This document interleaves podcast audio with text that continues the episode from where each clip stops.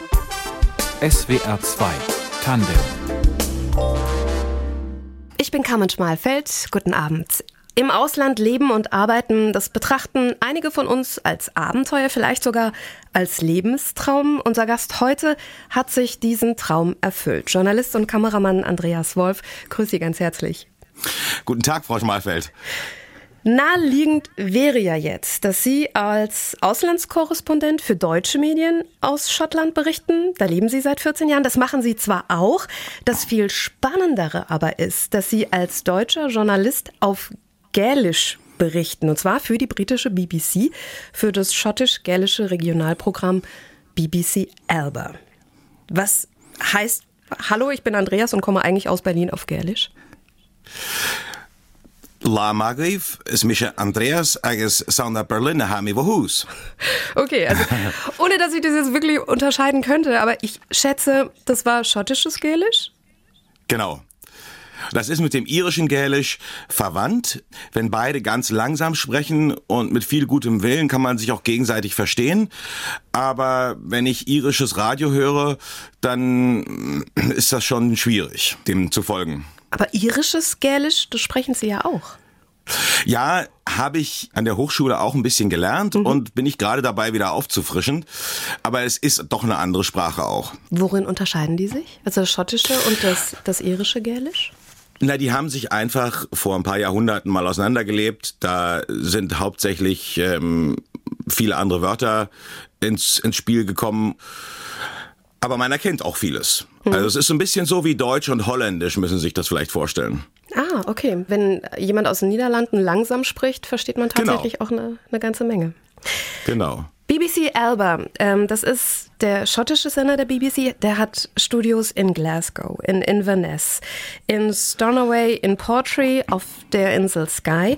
An welchem mhm. Standort mhm. arbeiten Sie? Ja, ich bin so ein Lone Wolf, ein einsamer Wolf, wie dein Nachname schon sagt, nicht? In der Stadt Oban, da habe ich also das Privileg, auch äh, mein eigenes Büro zu haben, was es sonst in der BBC nicht mehr so gibt. Und da berichte ich dann sozusagen aus den West Highlands, aus der Region, auch äh, von sehr vielen Inseln. Und das ist sehr schön da. Ich fühle mich da sehr wohl. Viel Natur, viel Grün. Viel Natur, viel Grün, viele Schafe.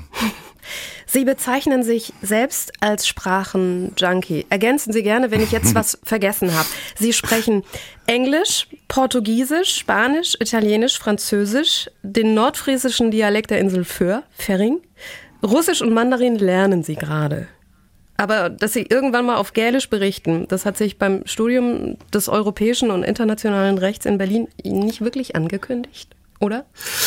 Nee, hat es nicht. Ich muss gleich auch noch einschränken, nur der Korrektheit halber. Also Ferring äh, lerne ich gerade, aber sprechen tue ich es noch nicht. Ähm, aber ich fahre auch dieses Jahr wieder nach Föhr und äh, würde mich über äh, jeden freuen, der mit mir Ferring sprechen will. Ja, also das stimmt. Ich habe zuerst mal Jura studiert in Berlin und bin dann aus gesundheitlichen Gründen damit nicht ganz fertig geworden, leider. Und äh, zwar war das bei mir ging das so in Richtung Depression. Das äh, ich finde das ganz wichtig, dass man das auch mal anspricht, weil das in weiten Bereichen, glaube ich, immer noch tabu ist. Ähm, ich glaube, es ist gut zu sagen, man kann auch Depressionen haben und trotzdem beruflich erfolgreich sein. Absolut.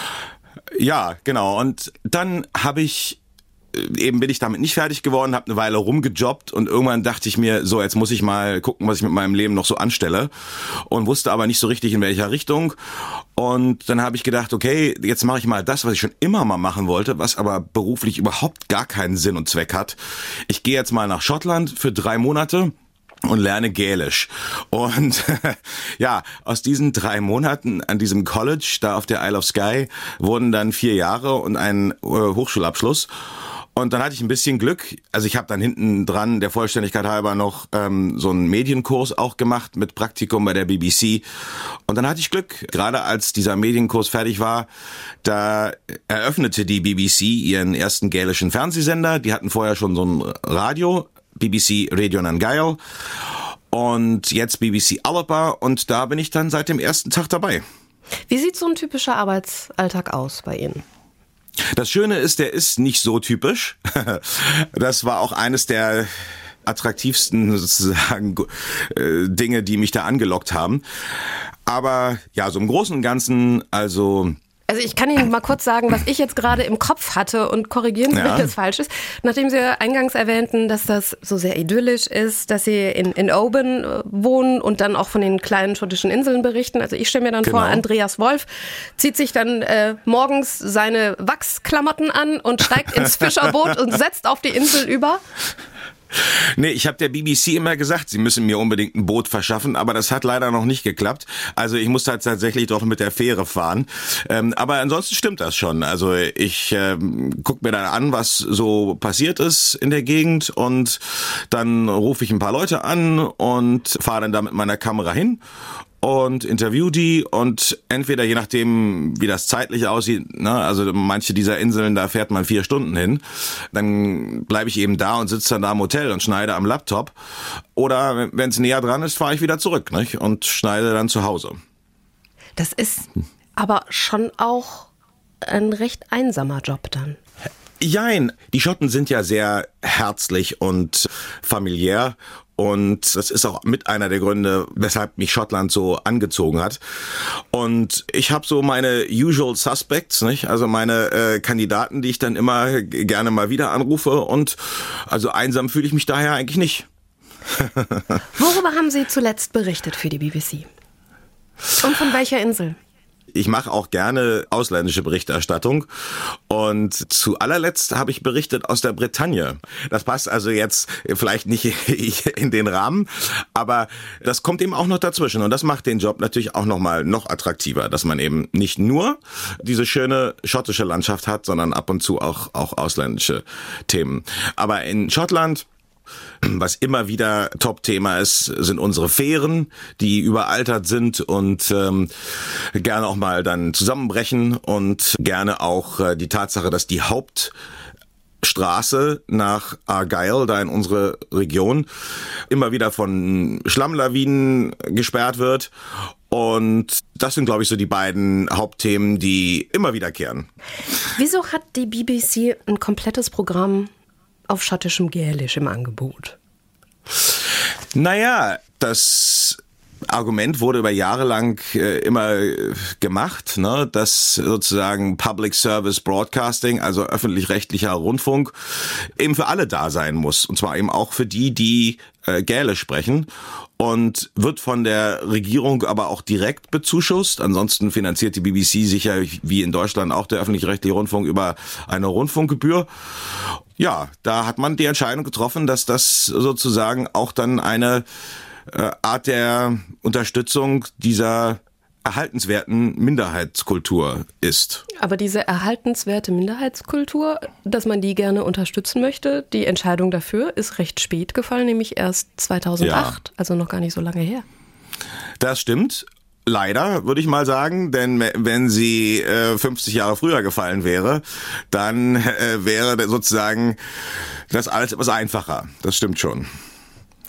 Wieso einfacher? Ach so, weil, naja, weil dann einfach weil, noch mehr Menschen Gälisch gesprochen hätten. Genau, ah. weil natürlich in den letzten 50 Jahren der Rückgang, gerade mit dem Einzug des englischen Fernsehens, des englischsprachigen Fernsehens meine ich damit, hm. natürlich der Rückgang beschleunigt wurde. Ne? Und wenn man sozusagen diese Wiederbelebungsversuche, also es gibt ja jetzt auch überall gälischen Schulunterricht und so weiter, für den der es möchte, man das alles ein bisschen früher angefangen hätte, dann wäre das sicherlich erheblich leichter gewesen.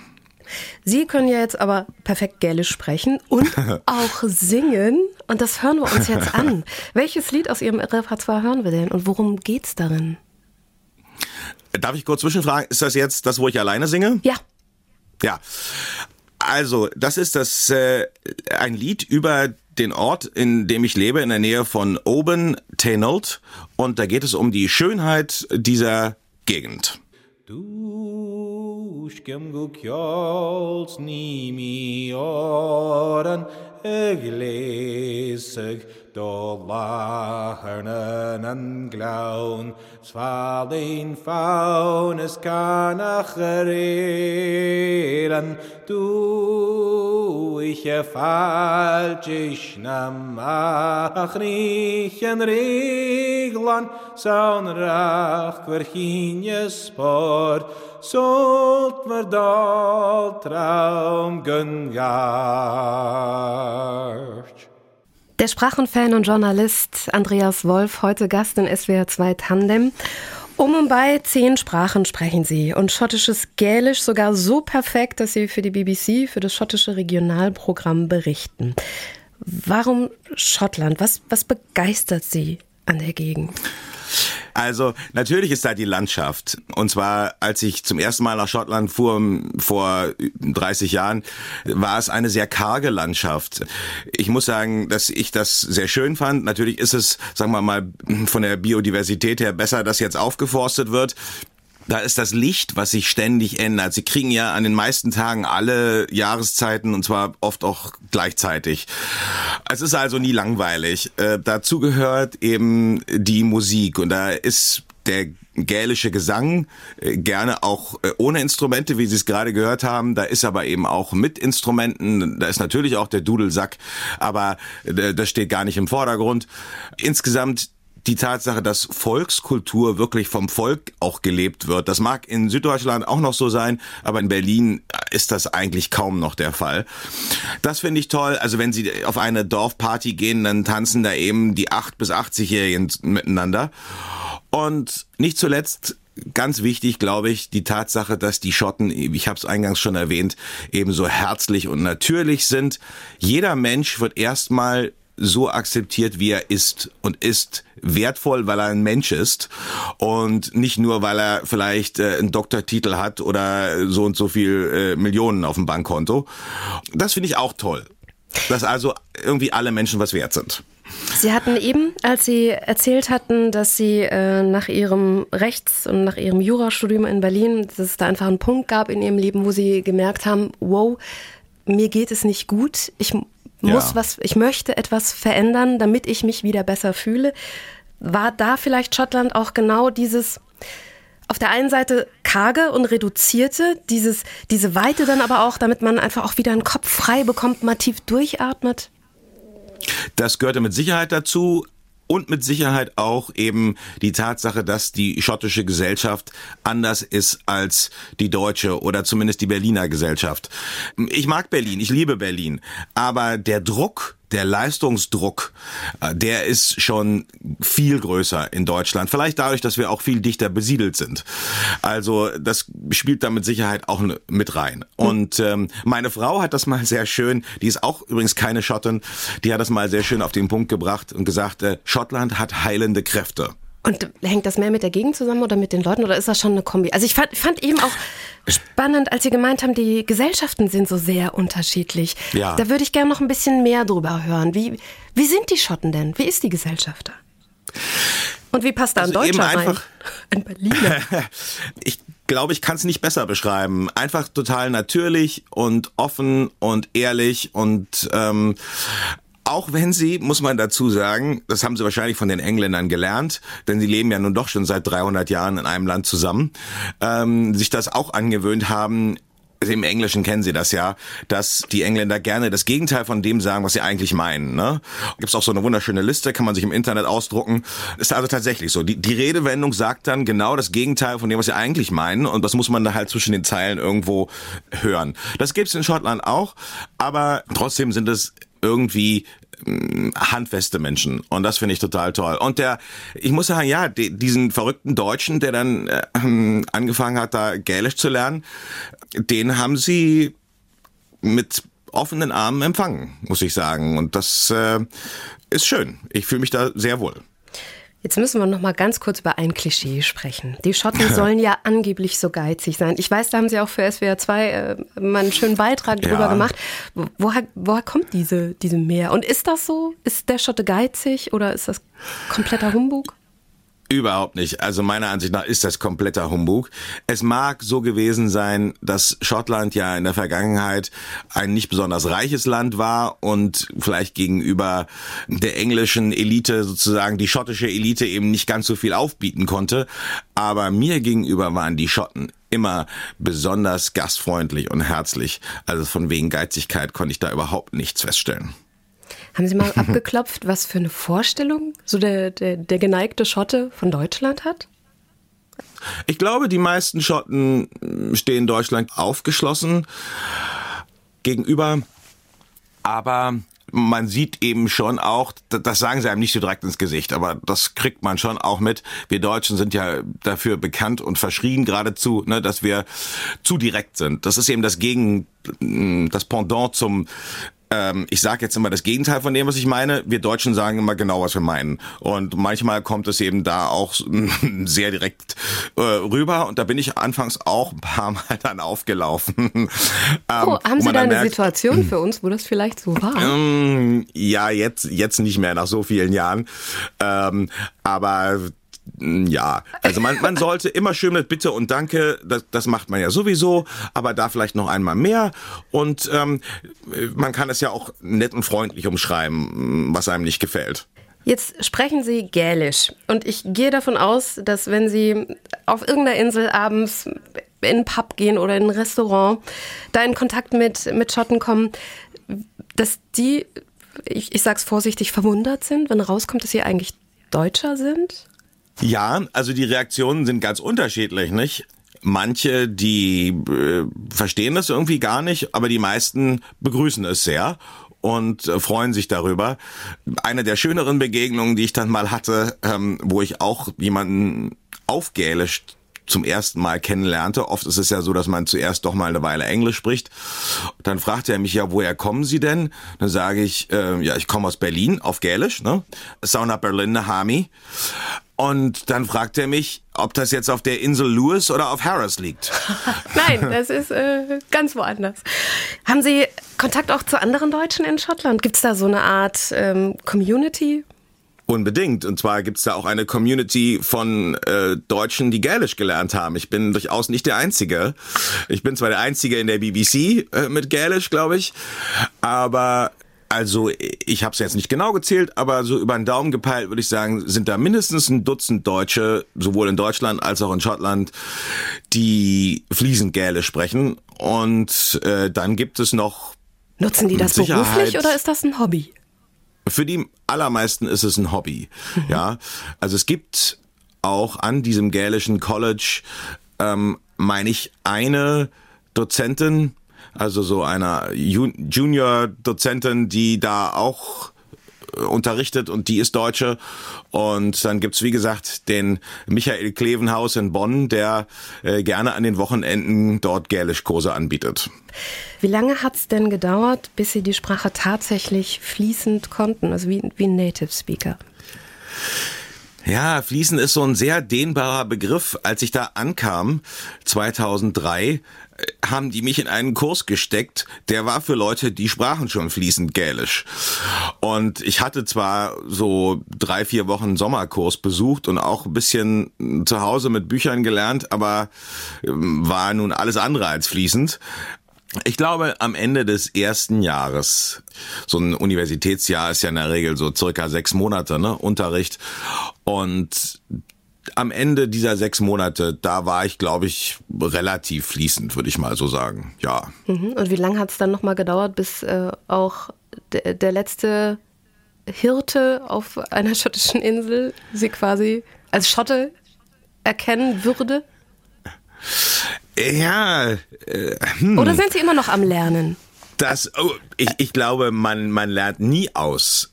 Ähm, das geht mir im Englischen genauso, das geht mir sogar im Deutschen so, nicht? Ich lerne auch im Deutschen noch neue Wörter dazu. So ganz am Ende ist man, glaube ich, nie. Aber ich glaube schon, dass die vier Jahre, die ich ja da ein akademisches Studium in gälischer Sprache und Kultur absolviert habe, am Ende war ich dann schon dicht dran, glaube ich.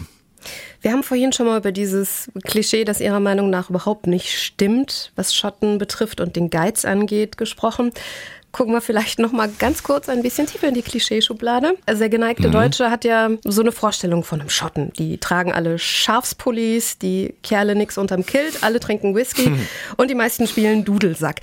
Ist das tatsächlich so? ne, so eine gibt es.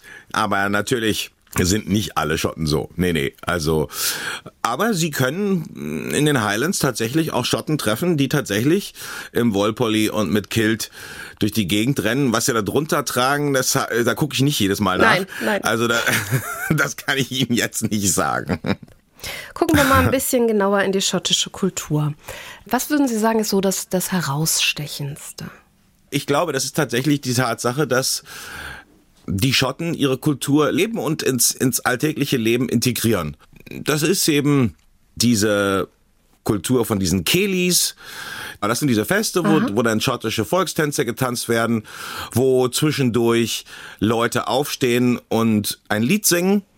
Also was habe ich in Berlin zum Beispiel noch nicht erlebt. Ich weiß nicht, wie es in Südwestdeutschland ist, dass in der Kneipe jemand aufsteht und plötzlich ein Lied äh, singt und alle ruhig sind und zuhören. Das äh, finde ich irgendwie total schön. Und dieses Lied zum Beispiel, ähm, was Sie von, von mir vorhin gespielt haben, ist ein Lied, was ein, ein Freund von mir in Tenout, der hat in seinem, in seinem Dachboden ein Buch gefunden von seinem Großvater äh, mit Liedern, die der geschrieben und komponiert hat. Und dieses Lied ist nirgendwo veröffentlicht worden bisher, außer eben von mir gesungen worden und ähm, dadurch jetzt hoffentlich für die Nachwelt erhalten. Aber diese Kultur, die lebt dort eben auch noch und wird eben auch jedes Jahr im Oktober an einem einwöchigen Festival gälischer Sprache und Kultur gefeiert und zelebriert. Und dort finden auch Wettbewerbe statt, sowohl äh, von Solosängern als auch von Chören. Und äh, da bin ich ja auch in einem äh, Chor in Tenold, in dem Tenold Gaelic Choir, sehr aktiv seit vielen Jahren. Und da fahren wir dann jedes Jahr zu dieser Maud, heißt die. Und ähm, da trifft sich dann die Who is Who der gälischen Welt zu einer Woche Gesang und Kultur. Wir biegen jetzt mal kurz ab von der Musik und kommen kurz auf Politik. Die Schotten wollten 2016 den Brexit nicht. Alle Wahlkreise hatten mhm. damals für Remain gestimmt. Welche mhm. Auswirkungen spürt man vom Brexit in Schottland? Also mal von mir abgesehen, der, der ich natürlich persönliche äh, Auswirkungen spüre, ist es schon so, dass also gerade bei uns an der Westküste, da gibt es ja noch Fischfang und die Fischer, die schimpfen ganz furchtbar. Viele der Fischer waren ja ursprünglich mal für den Brexit, paradoxerweise, weil sie dann dachten, dann können sie endlich so viel fischen, wie sie wollen. Das hat sich aber jetzt auch äh, zerschlagen. Sie haben ja weiterhin eine Fangquote. Und äh, dazu noch äh, können sie jetzt ihren Fisch nicht mehr so ohne weiteres äh, aus Festland verkaufen, sondern müssen irgendwie 50 Seiten Papier ausfüllen jedes Mal, wenn dann eine Ladung äh, nach Europa geht. Und andere Unternehmen beschweren sich auch. Ne? Also jeder Export ist jetzt mit sehr oder auch Import ist jetzt mit sehr viel Bürokratie verbunden und das ähm, ist nicht schön. Sie haben eben gesagt, Sie sind selbst auch betroffen und spüren Auswirkungen des Brexit. Inwiefern? Naja, ich musste mir da ähm, so ein Formular besorgen. Mir ist dann dieser Settled Status, also so eine Art Aufenthaltsgenehmigung, äh, erteilt worden. Damit darf ich jetzt erstmal bleiben aber ich weiß nicht, ob diese Aufenthaltsgenehmigung nicht auch mal widerrufen werden könnte, theoretisch. Äh, praktisch habe ich sowas zwar noch nicht gehört, aber es ist eben nicht der gleiche Status wie früher, wo ich wusste, dass ich als EU-Bürger so lange bleiben kann, wie ich Spaß und Lust habe. Und in der Tat, als ich damals nach Schottland gegangen bin zu dem Studium, das war an einem Freitagnachmittag im September, da habe ich entschieden, so, also jetzt mache ich das doch auch wenn das keinen Sinn macht, so offensichtlich. Und am Montagmorgen ging das Studium los. Ne? Und dann habe ich da angerufen am Freitagnachmittag, gesagt, habt ihr noch einen Platz frei? Ja, dann habe ich einen Flug gebucht und weg war ich. Das würde heute eben nicht mehr gehen. Heute müsste man Wochen, Monate vorher ein Visum beantragen und so. Also es ist schon anders. Und äh, wie sich das mal auf meine Rente auswirkt, wenn Großbritannien nicht mehr in der EU ist und vielleicht jetzt auch noch die britische Regierung das äh, Abkommen mit der Europäischen Union irgendwann aufkündigt, das wissen wir ja noch nicht, hm. dann ist das eben auch nicht so hundertprozentig sicher. Wie sieht es denn aktuell mit den Bestrebungen aus, wieder in die EU zu kommen? Also die Schotten waren da ja schon mal mit einem ersten Referendum äh, unterwegs und jetzt soll bald ein zweites kommen. Genau, also die schottische Regierung hat jetzt äh, gesagt, sie wollen ein, im nächsten Jahr ein neues, ein zweites Referendum anstreben. Es war ja so, dass damals ähm, 2014 beim ersten Referendum den Schotten gesagt wurde, ihr müsst gegen Unabhängigkeit stimmen, damit ihr in der EU bleiben könnt. Das hat ja nur so nicht geklappt. Und ähm, da sagt die schottische Regierung, Deswegen müssen wir den, den Wählern jetzt nochmal die Chance geben. Die britische Regierung sieht das natürlich anders und sagt, nee, nee, äh, wir haben damals gesagt, nur einmal in einer Generation, also erst in 20 oder 25 Jahren wieder. Vermutlich wird so ausgehen, dass die schottische Regierung jetzt ein, also ein Gesetz verabschiedet, dass es ein Referendum geben soll und die britische Regierung wird dagegen Klage einlegen und sagen, die haben dazu gar keine Befugnisse, das können die gar nicht machen. Und dann wird es äh, vor Gericht gehen. Und dann, wie lange das sich hinzieht, das weiß keiner so genau und wie es ausgeht, erst recht nicht. Aber für einen Journalisten bleibt es natürlich dadurch weiterhin spannend. Sie haben vorhin schon gesagt, seit 300 Jahren leben die Schotten und die Briten in einem gemeinsamen Land. Äh, wie unabhängig von Großbritannien ist der Landesteil Schottland denn derzeit schon?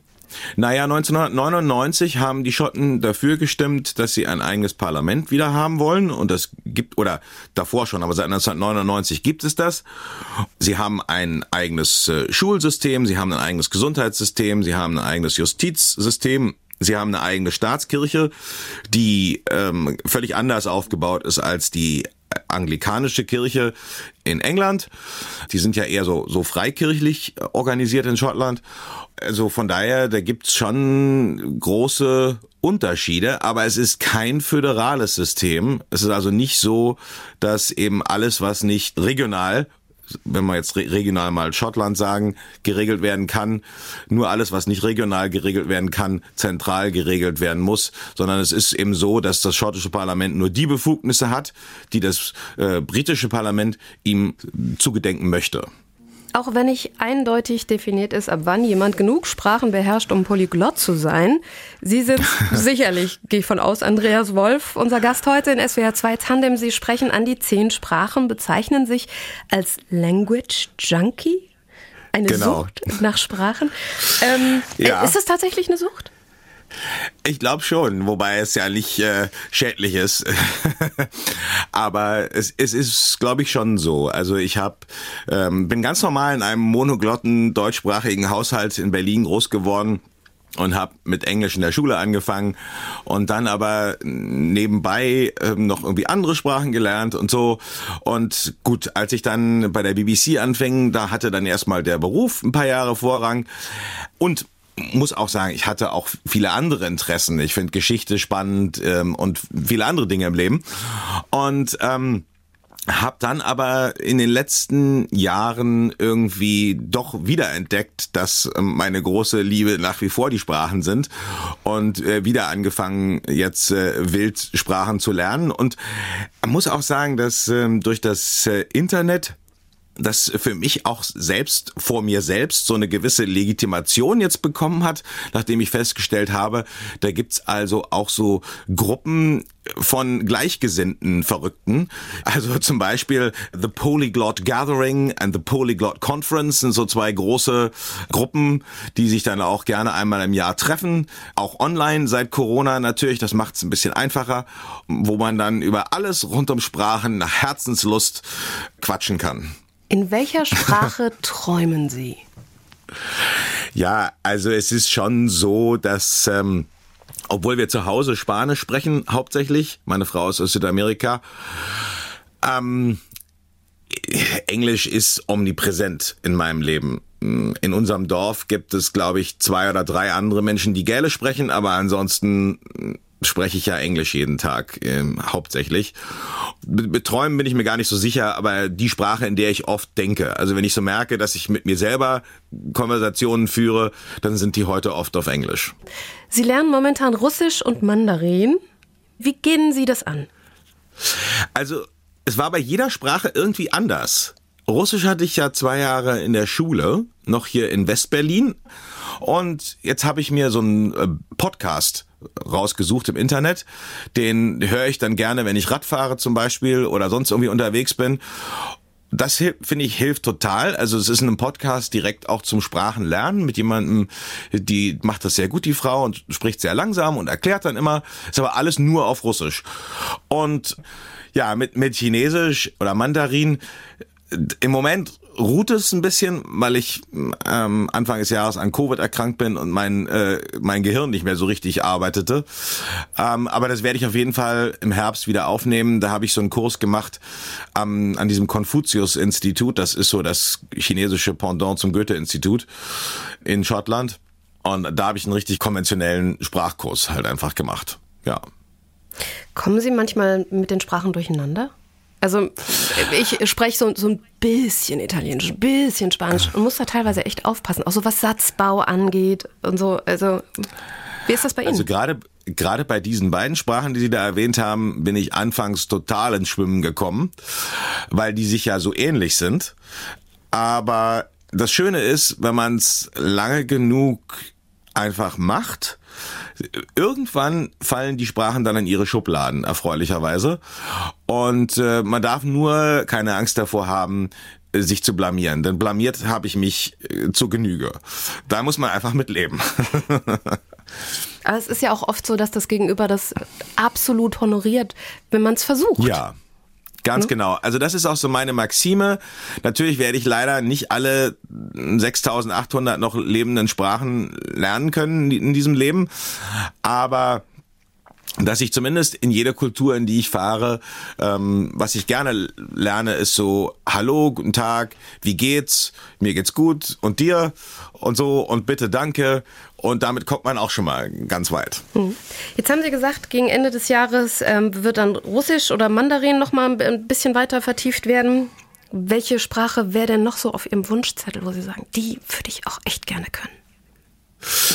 Naja, also im Moment, das klingt ja so total verrückt, äh, habe ich eben Fering, also die, äh, der nordfriesische Dialekt der Insel Föhr. Den habe ich mir jetzt in diesem Sommer wieder vorgenommen, weil wir im September dann äh, nochmal nach Föhr fahren. Das macht nun wirklich eigentlich überhaupt keinen Sinn, denn also Nordfriesisch als ähm, Dialektfamilie, wenn man es mal so sagen darf, sprechen insgesamt wohl an die 10.000 äh, Menschen und einen beruflichen Zweck gibt's da für mich überhaupt gar nicht. Aber ich finde es irgendwie schön und es macht mir Spaß. Und äh, wenn es mir Spaß macht, warum denn nicht? So, ich hätte noch einen Vorschlag. Wie wäre es mit Finnisch? Soll ja neben Chinesisch oh. äh, mit die schwierigste Sprache der Welt sein. Ja, das habe ich auch gehört. Ähm, ja, wenn es einen Grund gibt, warum nicht? Aber ähm, ich sehe mich im Moment noch nicht regelmäßig nach Finnland fahren. Ähm, von daher glaube ich, ist Finnisch nicht so ganz oben auf der Agenda. Aber ja, vielleicht, wenn ich dann meinen Mandarin mal irgendwie gemeistert habe, und das wird bestimmt noch ein paar Jahre dauern, vielleicht lerne ich dann auch noch Arabisch. Sehr schön. Das war SWR 2 Tandem. Heute mit Andreas Wolf. Er ist Polyglotter, Globetrotter, Reise- und Sprachenfan. Herzlichen Dank für Ihre Zeit. Redaktion der Sendung hatte Fabian Elsässer, Musikauswahl Tristan Reiling, Technik Tim Dunker. Ich bin Carmen Schmalfeld. Ihnen noch einen schönen Abend.